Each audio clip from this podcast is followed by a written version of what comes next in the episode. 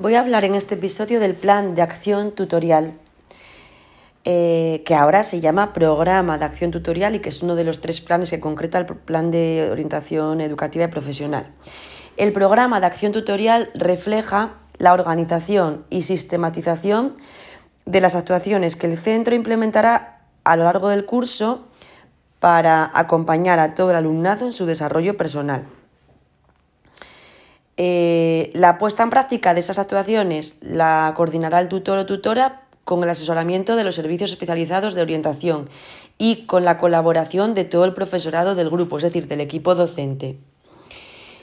Hay que tener en cuenta que para este curso 21 y 22 eh, pueden darse diferentes situaciones sanitarias y además que hay un plan de contingencia en el centro.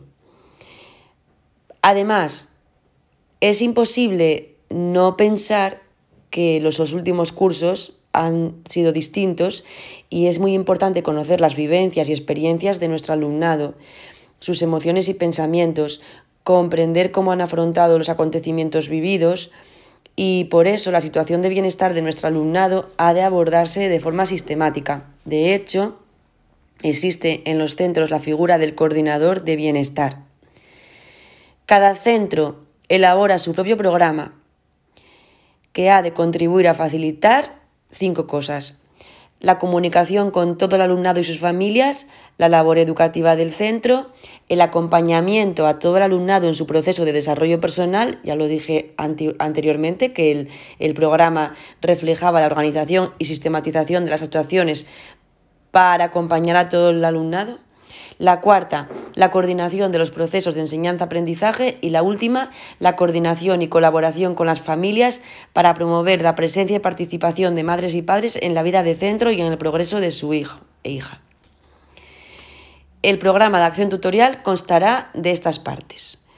Primero, en relación con el alumno individualmente y con el alumnado, con el profesorado y con las familias. Con el alumno individualmente y el alumnado tiene que aparecer la planificación de la evaluación inicial del alumno para evaluar aprendizajes imprescindibles, también la evaluación socioemocional, detectar, por ejemplo, alumnado desenganchado o sin recursos tecnológicos. También los proyectos de acogida y bienestar socioemocional, que eso está muy relacionado eh, con todo el tema posterior, bueno, y durante la COVID-19. También un plan de transición entre etapas educativas y un plan y actuaciones de coeducación para todos los niveles y enseñanzas. Eso en cuanto al alumno y al alumnado. Ahora, con relación al profesorado, tiene que aparecer la planificación de los órganos, de las reuniones de los órganos de coordinación docente.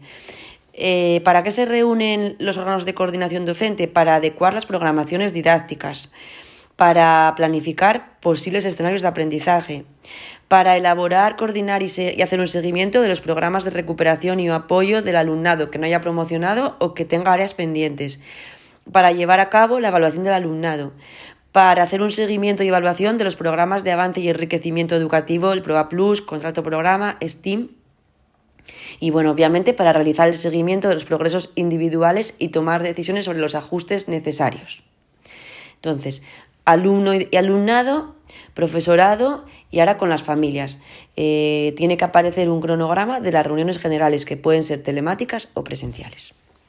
Por lo tanto, para hablar del plan de tutorial hacemos una pequeña definición, hablamos de la importancia de que este curso hay que conocer eh, muy a fondo las vivencias y experiencias de nuestro alumnado y después la finalidad del programa de acción tutorial y, por último las partes de las que consta.